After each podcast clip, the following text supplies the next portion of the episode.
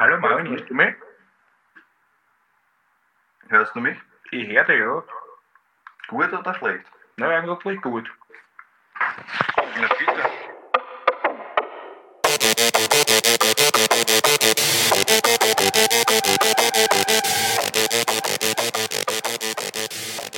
Jo, jo, jo, mein Lieber. Jo, jo, jo. Wir sind heute zusammengekommen, um die 22. Folge aufzunehmen. Korrekt. Richtig. Und es hagelt Kritik. Das Hageltrick ist vielleicht ein bisschen übertrieben. Aber, Aber ja, wir müssen mehr kichern, wir müssen mehr wir müssen mehr unser Mojo wieder zurückfinden. unser Mojo zurückfinden und wir haben unser Mojo zurückgefunden, das können wir euch garantieren. Aber wir sind für jede Kritik dankbar, weil sie uns natürlich auch zeigt, was wir gut und schlecht machen. Und das zeigt uns auch, dass ihr aufmerksam zuhört, weil es war tatsächlich so, dass wir bei der letzten Folge ein bisschen einen Zeitdruck hatten, so wie wir es im Kommentar erwähnt haben. Aus dem Grund hat Richtig. man das vielleicht ein bisschen rausgehört in der letzten Folge. Ja. Aber Es war schon zur späten Stunde. Wir waren vielleicht schon etwas müde, das hört man auch im Podcast. vielleicht ein bisschen zart drauf. Zach drauf. Zock, sagt man bei uns. Zach, ja. Ähm, aber nichtsdestotrotz sind wir wieder zusammengekommen, haben unser Mojo gefunden. Und ob du Detektiv Marv bleiben darfst oder nicht, Das entscheidet sich im nächsten das Fall. wird sich im nächsten Fall Also ich entscheiden. bin mir ziemlich sicher, dass ich Detective Marv bin. Kann man das so sagen? Na, kann man nicht. Also ich glaube zumindest fest dran. Und in unserer heutigen Folge geht es natürlich wieder um ein Verbrechen. Diesmal aber vielleicht um ein etwas, ein Verbrechen, das man vielleicht auch manchmal als mh, Kavaliersdelikt bezeichnet. Okay. Im Kleinen. Im Größeren vielleicht nicht mehr. Aber es geht gar nicht so sehr um das Verbrechen heute, sondern um die Person dahinter. okay, der Hint, den du mir geschickt hast, Ja. ich weiß nicht, das schaut so ein bisschen einfach eine ja, Dame gezeichnet. Vielleicht aus der Zeit, wo Halt. die Mona Lisa gezeichnet wurde, vielleicht. Ich bin jetzt da nicht so bewandert. Ich kann jetzt nicht sagen, zu welcher Zeit die Mona Lisa gemacht wurde. dass du da sehr bewandert bist auf dem Kunstmarkt. Kunst ist mein Ding, ja. Ja, aber ähm, das ist, es geht ja gar nicht so sehr darum, wann das gezeichnet Ja, aber wurde. das, das also um ein bisschen so einen, einen Eindruck zu verschaffen, so ein älteres Gemälde. Erzähl mal, was du siehst auf dem. Also einfach eine, eine, ein Porträt einer Frau von der Seite, ja. die hat Blumen in den Haaren und es dürfte relativ alt sein. Richtig. Das sind allerdings keine Blumen in den Haaren, Okay. sondern, und vielleicht ist das für manche schon ein Spoiler, ich hoffe nicht, sondern das sind Juwelen praktisch, die in Form gebracht wurden. Und dann, Okay, okay. das soll eigentlich ein Edelweißstern sein. Das heißt, das Kavaliersdelikt war Diebstahl, nehme ich an. Richtig. Also ist in, in deinen Augen Diebstahl ein Kavaliersdelikt. Ich sage Das mal, wenn, man, äh, wenn ein kleiner, hungriger Junge einen, einen Apfel am Markt schielt, dann sehe ich das als Kavaliersdelikt. Oder wenn ein kleiner, hungriger Junge immer mein Feuerzeug stiehlt. Dann Richtig. sehe ich das nicht mehr als Kavaliersdelikt. Auch mein Feuer Ich zu weiß nicht, stehlen, um was es, was es geht, aber okay. Du hast scheinbar Probleme mit Feuerzeugdieben. Dazu in einer anderen Folge. Heute geht es um Gerald Blanchard oder Blanchard oder Blanchard. Ich habe keine Ahnung, wie man ausspricht. Der Gerald. Sagen, einigen wir uns auf Gerald. Oder? Äh, Einigen wir uns auf Gerald. Gerald. Oder Gerald. Ocean's Eleven im echten Leben. Echt jetzt? Ja, im echten Leben. Echt Also geht's geht's so irgendwie darum, dass man in ihrem Haupt Diamanten irgendwo rausgeschmuggelt hat. Wenn ich das jetzt mal so richtig deuten darf. Vielleicht übernehme ich das jetzt und ich werde Detective Jared. Das wäre ja mal eine Wendung, weil du hast das ja nach dem Detective letzten Fall J. eindeutig nicht verdient. Detective J, aber du kannst, du kannst, Vielleicht kläre ich ja den du Diebstahl kannst heute gerne auf. Detective Jared spielen und den Fall heute aufklären. Aber eins vorweg. Lass dich vom Hint nicht zu sehr in die Irre führen. Alles klar. Okay. Damit kann ich arbeiten. Fangen wir mit Gerald an. Gerald wurde in geboren. Wo wurde er geboren? Weiß ich nicht. Wo wurde er geboren? Ich muss rausfinden. Ja. In Paris selbstverständlich. Wieso werden dort alle Diebe geboren? Oder? Er Gerald heißt und ich weiß es nicht. nein, nein. Er heißt Gerald Blanchard, glaube Also in Massachusetts. ich. ist, richtig. ist richtig? Nein, ist nicht richtig.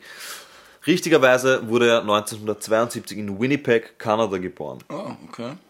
Kanada, größeres Land in Nordamerika. Größeres Land, ja, ist gut. Und Winnipeg ist eine größere Stadt in der Provinz Manitoba und hat ca. 700.000 Einwohner. Wir wollen jetzt gar nicht uns zu sehr auf die geografischen Daten versteifen. Er wurde dort zusammen mit seiner Schwester geboren und seine Mutter zog schon in den frühen Jahren, das heißt, wie er noch relativ jung war, nach Omaha in Nebraska, USA. Er litt an Legasthenie und hatte einen leichten Sprachfehler. Ja? Das erinnert mich immer An, mich an dich nicht. Und das Einzige, was ihr nicht gemeinsam habt, er ist ein Genie. Okay, okay, alles klar, in die, in die Richtung geht das heute. Richtung. Was, dann kenne ich mich ja jetzt aus. Randy Flanagan, ein Lehrer vom jungen Gerald, hat sich seiner angenommen, weil er in der Schule eher verhaltensauffällig war und er nicht wirklich beim Schulprogramm mitgemacht hat und auch aus mehreren Schulen rausgeflogen ist.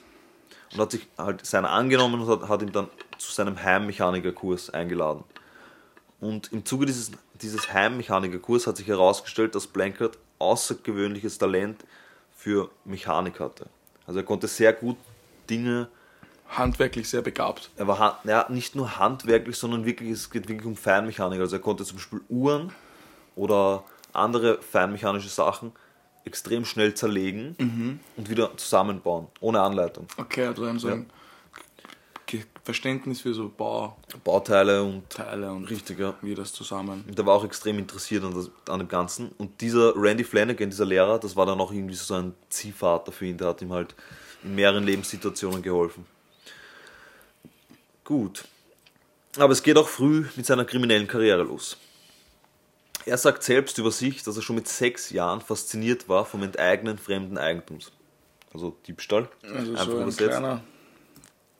Wie heißt das? Ganove. Nein, da gibt es ja so ein Wort. So einen wissenschaftlichen Begriff für. Ah, Kleptomane. Genau, da hab ich. Das Ja, Kleptomane, so kann man es vielleicht auch nennen. Und nach seinen eigenen Aussagen soll er schon mit sechs Jahren sich immer wieder zwischen parkenden Autos versteckt haben in der Straße, wo er gewohnt hat. Und sie hatten oft zu wenig Milch zu Hause. Also hat er den Milchlieferanten ausgetrickst und hat Milch gestohlen. Das Also so mit seine- sechs Jahren hat er quasi Ja. den Milchmann abgezogen. Genau. so kann man es auch sagen. Und er sagt selbst im Nachhinein dazu, in dem Moment hat es ihn gepackt. Also in dem Moment hat so dieses, dieser Drang, andere Sachen zu enteignen, angefangen. Für ihn war das dann das eine vorweg mehr eigentlich ein Spiel oder eine Herausforderung an ihn selbst, sich zu beweisen, dass er das schafft. Okay, also es ging wirklich ihm um das Genau. Stehen. Also da vielleicht sogar wirklich noch um den wirtschaftlichen Aspekt, dass einfach Ja. seine Familie Milch hat. Aber wir wären ja heute nicht beim Mordis ihr Hobby, wenn das nicht noch ein bisschen weiter Es geht noch viel weiter. führen würde. Dann später hat er angefangen, so im jugendlichen Alter Kassettenrekorder und so zu stehlen. Das war damals halt sehr viel wert und die hat er immer, immer am, am Schwarzmarkt sozusagen verkauft oder er hat Umtauschbetrug begangen. Das heißt, er hat Sachen gekauft und dann wieder umtauscht. Wie genau man damit Geld macht, weiß ich jetzt auch nicht. Naja, wahrscheinlich dann teurer weiterverkauft oder so. Oder Ja, so irgendwie so einen gewissen Vorteil verschafft.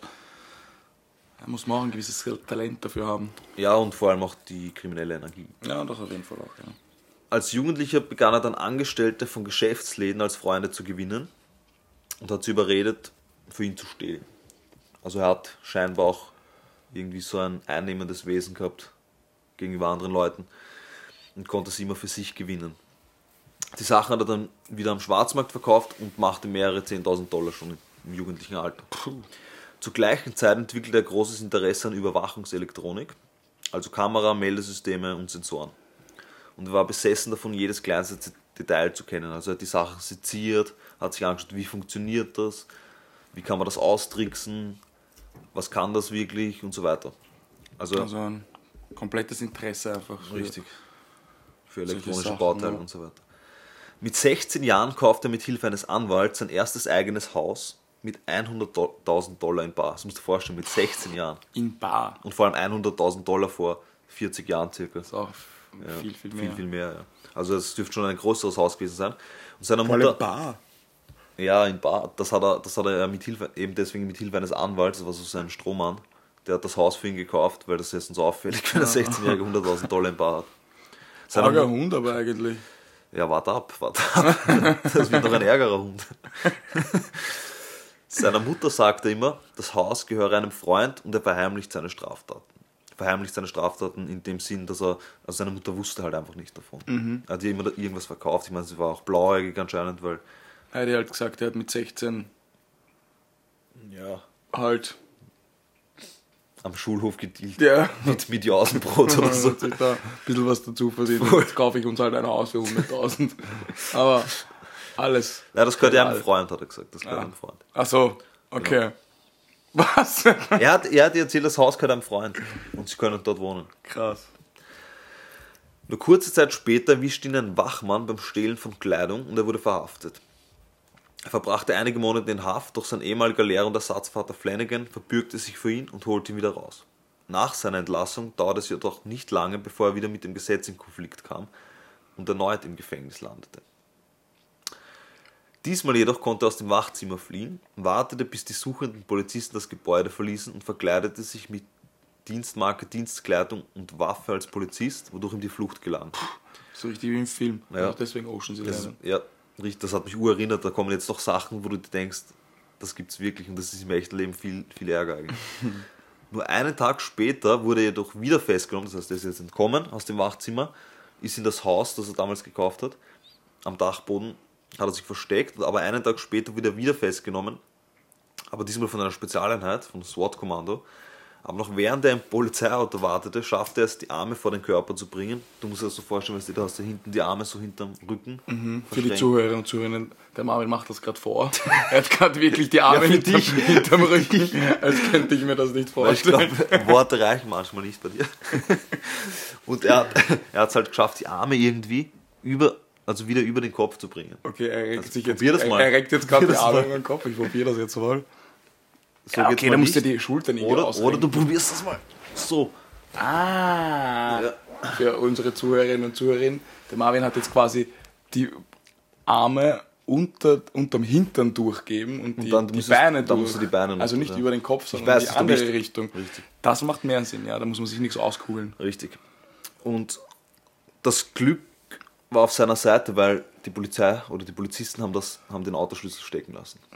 Also, Aber nochmal kurz da Ja. zurück, das ist ja eigentlich der urgute Trick, um aus den Handschellen irgendwie rauszukommen. naja, du So kommst, die nicht raus, du kommst nicht raus aus den Handschellen, aber du hast mal die Arme frei vorne. So konnte Voll. er den Autoschlüssel und das Lenkrad betätigen. Also für alle Verbrecher und Verbrecherinnen unter uns, wenn ihr hinten im Polizeiauto sitzt und die Ja. Handschellen am Rücken habt, Hände unter den Hintern durch und dann die Beine durch. Beine dann durch. habt ihr zumindest Richtig. Armfreiheit. Richtig. Plaudern aus dem Nähkästchen. und so gelang ihm kurze Zeit später wieder die Flucht, aber er wurde natürlich kurze Zeit später auch wieder geschnappt. Daraufhin saß er vier Jahre im Gefängnis und wurde nach Kanada abgeschoben, was nicht die schlechteste Gegend ist, um abgeschoben zu werden, und mit einem fünfjährigen Einreiseverbot belegt. Das geht ja noch. Nach dieser Zeit, also nach diesen vier Jahren im Gefängnis, hat er in Kanada eine Frau geheiratet. Mit dieser Frau unternimmt er nun einen Hoch eine Hochzeitsreise. Wohin geht die Hochzeitsreise? Also in welchem Kontinent? Asien? Nein. Europa. Richtig. Er reist nach Europa. Paris, jetzt kommen wir nach Paris. Alles, Er war sogar in Paris, glaube ich. Er war unter anderem in Barcelona, in Madrid, ich glaube auch in London. Aber er kommt in eine andere Stadt, die du kennst. Ähm, Porto? Wien. Richtig. Was? Wieder Wien? Das kann es doch nicht sein. Ernsthaft? wirklich. Ja, die kenne ich. Die Stadt. Die Stadt, das die größere Stadt an der Donau. Ähm, er kommt nach Wien. Die Hauptstadt Österreichs. Und dort in Wien findet zu diesem Zeitpunkt ein, ja, ich weiß nicht, ob es wirklich so spektakulär war, aber es war halt ein größeres Event und zwar er hat, also es, es wurden in Wien, in Wien wurde ein spezielles Schmuckstück ausgestellt.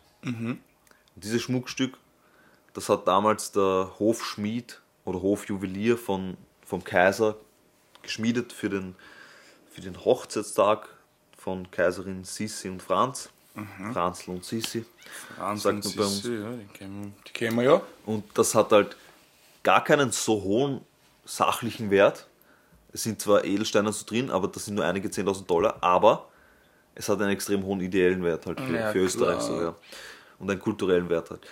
Und dieses Schmuckstück sollte in zwei Wochen später, nachdem Herr Blanchard oder Gerald gelandet ist, ausgestellt werden öffentlich. Mhm. In, wo glaubst du? In Schönbrunn. Richtig. Ja, da schaust du jetzt, gell? Fuck, woher weißt du das? Ja, ist ja logisch, da die Sissi gewohnt. Gar nicht so deppert. Im Schloss Schönbrunn, richtig.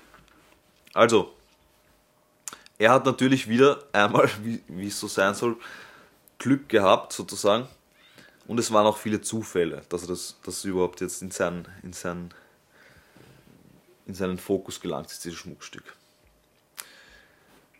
Aber vorher habe ich noch eine Frage. Also ist er nicht nach Wien gereist, jetzt um das Schmuckzug, Schmuckstück zu stehlen, Nein. sondern Einfach ohne Absicht. also ist er nach Wien gereist und hat sich gedacht, oh, und das Schmuckstück ist auch noch da, dann nehme ich das gleich mit. Moment, wir kommen noch dazu.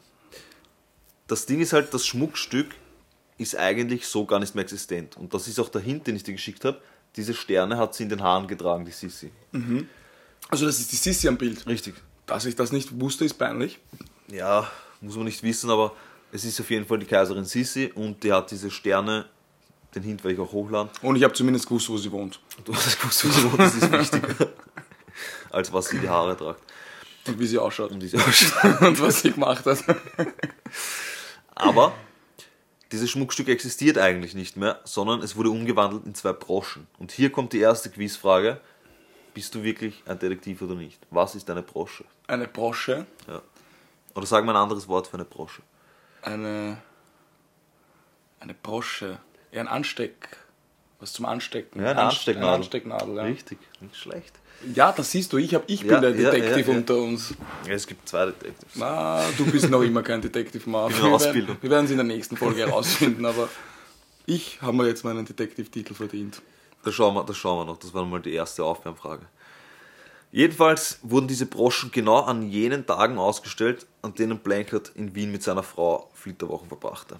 Dank guter Con- Connections durch seinen Schwiegervater, Das heißt, er hat seine Flitterwoche in Wien verbracht. nicht nur in Europa, Okay. aber er war auch in Wien. Dank guter Connections durch seinen Schwiegervater erhielten sie eine exklusive Führung durch das Schloss und einen Blick, Blick auf das Schmuckstück. Er wusste bis dahin noch nicht, dass dieses Schmuckstück da ausgestellt wird und sie haben vorab schon einen Blick auf das Schmuckstück bekommen. Und wieso Und da war hat man ihm so eben- beliebt, dass die den einfach durchs Schloss führen? Er war nicht so beliebt. Sein Schwiegervater hatte Connections Okay. zu wichtigen Leuten Ah, ja, in Wien, Okay. die ihm eine Vorabführung mit seiner Frau. Krass. Okay, okay. Und erst zwei Tage nach dieser inoffiziellen Führung, nach dieser exklusiven Führung, hätte es der Öffentlichkeit vorgestellt werden sollen, das Schmuckstück. Hätte. Der materielle Wert betrug, wie, wie gesagt, um die 10.000 Dollar nur. Aber der ideelle Wert war hoch und für ihn, was viel wichtiger war, die Herausforderung. Ja. Kann ich das stehlen, ohne dass es jemand merkt? Und jetzt, Ach, jetzt, Scheiße. jetzt halte ich fest, du siehst eh, wie ich sehe. also er fasst jetzt diesen Plan, das Schmuckstück zu stehlen, ja. Und das war aber nicht von langer Hand geplant. Wie gesagt, er hat das in dem Moment, wie er es sieht, hat er alles geplant. So wie ich gesagt habe, spontan gesehen, oh, nehme ich mit. Richtig. Also er wusste um den geringen Wert auch, weil die haben ihm das gesagt, das ist nicht viel wert und so weiter. Aber er wollte halt unbedingt Zeigen, dass es kann. zeigen, dass es kann. Also was hat er gemacht? Er hat eine Kamera mitgehabt. Das war ja auch ein Zufall, dass er eine Kamera mit hat, weil das war ja nicht geplant. Ach so, okay, das heißt, er hat's. Das heißt, die sind da reinmarschiert, er hat das Ding gesehen und gesagt, jetzt stehle ich's. Nein, nein, nein. Er- Also er hat diese Führung bekommen, da hat man ihm wahrscheinlich die Räumlichkeiten in diesem Schloss gezeigt und andere Schmuckstücke. Und dann hat man gesagt, diese Schmuckstücke seht ihr vorab, aber in zwei Tagen wird es die Öffentlichkeit erst sehen. Und in dem Moment hat er sich gedacht, das stehle ich. Und, und hat in dem Moment sozusagen einen Plan im Kopf Ah, gespielt. ah, okay, ja. Mhm. Also er hatte eine Kamera mit und mit dieser Kamera hat er jedes Detail gefilmt während der Führung. Er hat sich die Art eingeprägt, wie die Bewegungssensoren und Schrauben am Sicherheitsglaskasten funktionieren, die Gesichter des Wachpersonals und die Größe des Schmuckstücks. Als das Personal weiterging, lockerte er die Schrauben im Glaskasten und stellte sicher, dass die Bewegungssensoren so eingestellt waren, dass man sich langsam aber unbemerkt bewegen konnte. Am nächsten Tag führte er den Diebstahl durch. Jetzt halte ich fest. Er hat am Tag zuvor einen Piloten kennengelernt, der für ausreichend Geld bereit war, kriminelle Geschäfte einzugehen. Am Tag davor. Ja. Auch zufällig, weil er wusste ja nicht, dass er ein Schmuckstück stehlen wird. Ach du Scheiße. Er ließ sich von ihm punktgenau über einer bestimmten Stelle am Dach des Schlosses aus 1600 Metern mit einem Fallschirm abwerfen. Was? Ja, das ist wirklich passiert. Was? Aus 1600 Metern mit dem Fallschirm Ja. aufs Schloss Schönbrunn. Schloss. Da willst du mich verarschen. Davon habe ich nichts gehört. Ich, ich weiß auch nicht, ich habe auch noch nie davon gehört. Was zum Wie? Erst als ich den Fall durchgegangen bin. Was? Und landete am Dach. Aber jetzt kommt, er landete am Dach, ist aber abgerutscht und konnte sich noch mit einer Hand festhalten. Es gibt sogar Augenzeugenbericht. ja, und hat sich die Dachrinne wieder hochziehen können. Und dann ist er, und jetzt kommt das nächste, er hat am Vortag ein Fenster geöffnet in diesem Raum und durch dieses Fenster ist er dann rein. Bist Er entfernte die Schrauben an der Vitrine und hielt mit einem Buttermesser die Stäbchen, die einen Alarm ausgelöst hätten, in Stellung. Am Vortag hat er sich durch ein Duplikat aus einem Souvenirshop geholt, welches ungefähr dasselbe Gewicht hatte und genau dieselbe Größe wie das Original. Also ja wirklich Ocean's Eleven in Wien, Richtig. in Schönbrunn. Weil unter dem Original war ein äh, spezieller Mechanismus, der bei kleinsten Gewichtsveränderungen Alarm ausgelöst hätte. Das heißt, du- das er, ist ja- musste, ach er musste, während er das eine runterzieht, das andere langsam raufschieben, sodass es immer im Gleichgewicht ist.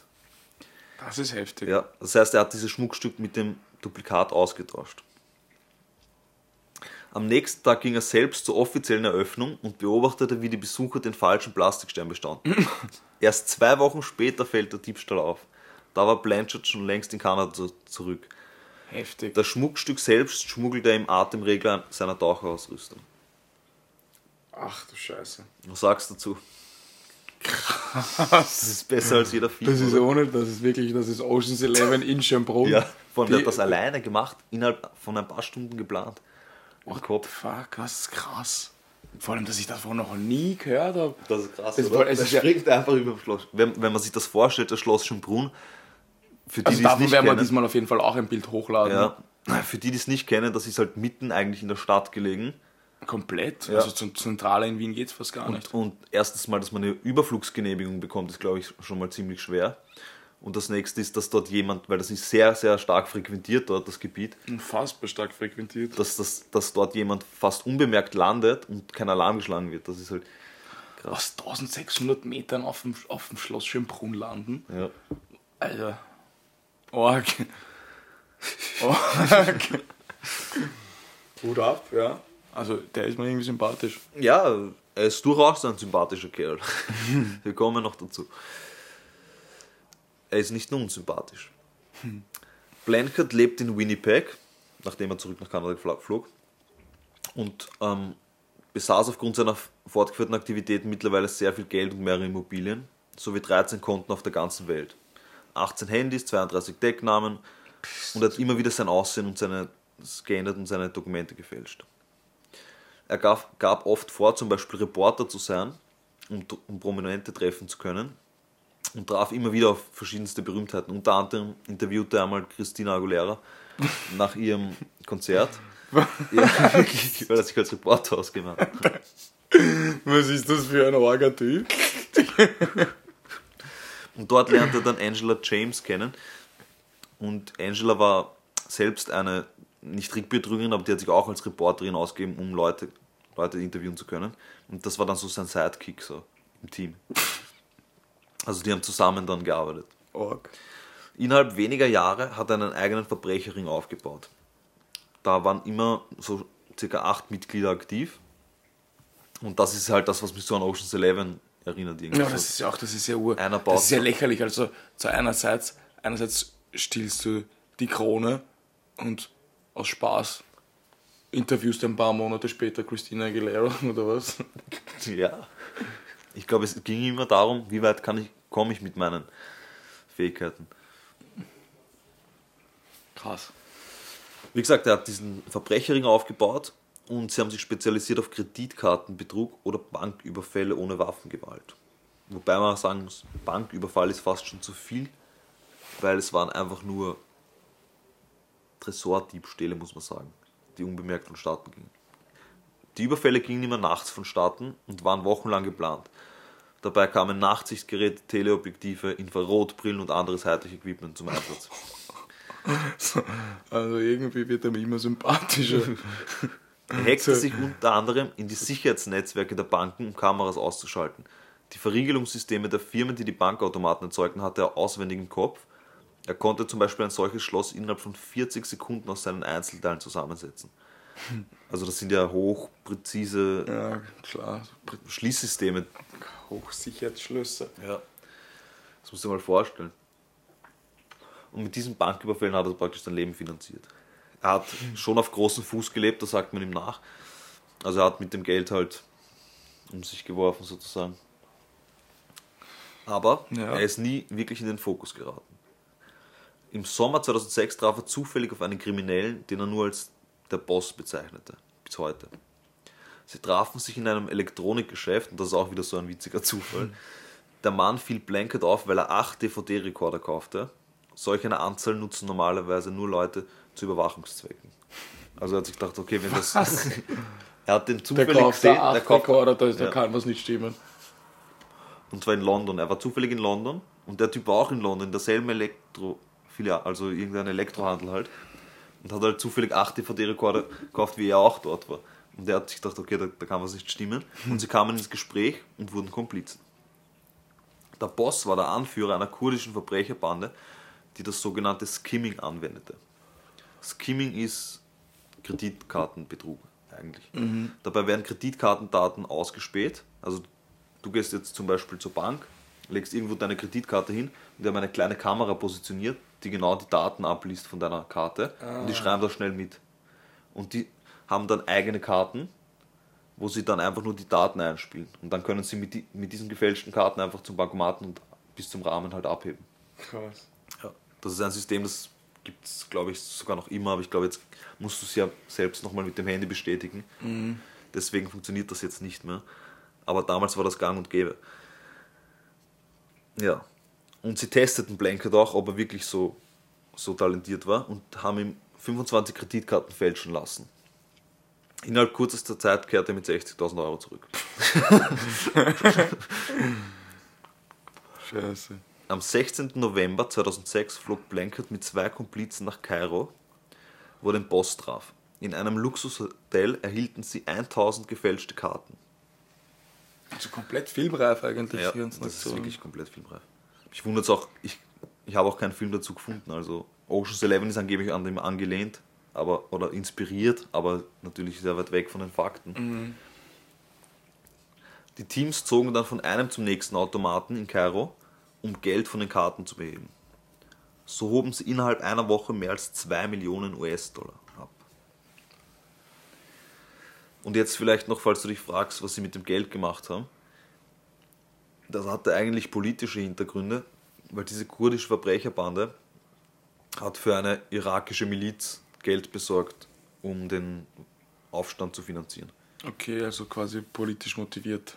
Richtig, also die haben das aus ja, politischen Gründen gemacht und er hat es aus finanziellen Gründen gemacht. Also bei ihm war da wenig Statement dahinter. Richtig. Außer dieses, ja, sich selbst beweisen ein bisschen, ne? Er wollte sich einfach selbst beweisen und natürlich konnte man da viel, damit viel Geld machen. Ja. Einer seiner Mitstreiter, den er nach Nairobi schickte, weil man in Nairobi einen größeren Betrag abheben konnte bei Bankautomaten, ist allerdings geflohen und tauchte unter. Daraufhin wurde er in Kairo von zwei Kurden festgehalten, der Gerald. Und die haben gesagt, solange du den, den nicht zurückbringst, weil er lässt uns alle auffliegen, lassen wir dich nicht ausreisen. Er hat sich dann mit dem Boss in London treffen dürfen und hat ihn überredet, ähm, aussteigen zu dürfen aus dem Ganzen, aber hat dafür nur 65.000 Dollar bekommen. Von den Millionen. Und durfte zurück nach Kanada. Dort verübte er gleich seinen nächsten Überfall auf eine Bank. Angeblich hat er ihn während des Fluges geplant. Also der fackelt nicht lang. Er fackelt nicht lange. Aber bevor wir dazu kommen, vielleicht nochmal zurück in das Jahr 2004, weil da passiert was Entscheidendes. Im Jahr 2004 ereignete sich wieder einer seiner Banküberfälle und wieder ist die Polizei vor einem Rätsel gestanden, weil man konnte ja nie irgendwelche verwertbaren Spuren finden. Es war ja alles elektronisch praktisch. Das heißt, du konntest nicht nachverfolgen, wer das jetzt begangen hat. Es gab kaum oder gar keine Fingerabdrücke und wenn, dann konnte man sie nicht zuordnen. Aber es kommt dann ein wichtiger Tipp und so ist es ja irgendwie oft. Das sind dann irgendwie so Kleinigkeiten, die dich auffliegen lassen. Die Mitarbeiter dieser Bankfiliale haben sich über Wochen geärgert, dass dort jemand falsch parkt auf ihrem, auf ihrem Ah. Mitarbeiterparkplatz. Und eben jenes Auto war auf Jared gemeldet. Fuck. Ja. Dieser Bankmitarbeiter hat das der Polizei gemeldet. Das ist halt bitter dann. Die konnten eben rausfinden, dass Jared Blankert der Fahrer dieses Autos war. Und man nahm Fingerabdrücke und war ihm nun auf der Spur. Jetzt tut er mal leid. Der arme Gerald. Ja, er hätte sein Talent vielleicht auch anders verwenden können, aber dazu kommen wir noch. Er hat aber Wind davon bekommen, weil er kannte auch einige Mitarbeiter in diversen Polizeistationen und verhielt sich daher eher ruhig, damit er jetzt sozusagen Nicht kein auffliegt. Ja, genau. Die Ermittler gingen dann schon in den Ruhestand mittlerweile oder wurden versetzt oder haben sich andere Akten angenommen. Und er hat gemerkt, okay, die Luft ist rein, ich leg wieder los. Dann jedoch kam Mitch McCormick. Mitch Oh. McCormick, das bist heute du, Das klingt nach seinem schlimmsten Albtraum. richtig. Der hat sich den Fall nämlich nochmal angenommen und hat einen guten Freund und Spezialisten für Telekommunikationsüberwachung überredet, mitzumachen. Dann haben sie versucht, ihre Chefs zu überreden, die waren zwar nicht begeistert und haben ihnen auch kein Budget zur Verfügung gestellt, aber sie haben gesagt, okay, ihr dürft zumindest eure Arbeitszeit darauf verwenden. Das, sie sicher, das klingt so, als hätte er irgendwie so einen persönlichen Hass auf den. Naja, ich glaube, ihn hat einfach interessiert, dass es schon so viele ungelöste Banküberfälle gab und wie das sein kann. Und er ist dann innerhalb kürzester Zeit draufgekommen, dass es ein riesen Netzwerk dahinter steckt. Dass es verdammt viele Banken betrifft und dass nicht nur die Banken in Winnipeg betroffen waren, sondern Dass da quasi einen Zusammenhang gibt. richtig. Und so haben sie den Richter auch überzeugen können, Blanket Telefon überwachen zu dürfen. Jetzt hauen wir. Richtig. Und diese Überwachung, diese Telefonüberwachung, geschieht jetzt parallel zu den Ereignissen in Kairo. Wir waren, sind jetzt zurückgesprungen ins Jahr 2004 und jetzt sind wir wieder 2006. Und er wird dort telefonüberwacht in Kairo und dort redet er halt sehr redselig, weil er nicht weiß, dass er überwacht wird. Und sie konnten sämtliche Gespräche Blankets mit dem Boss abhören und Pläne zu weiteren Überfällen. Ich habe keine Anrufe gefunden.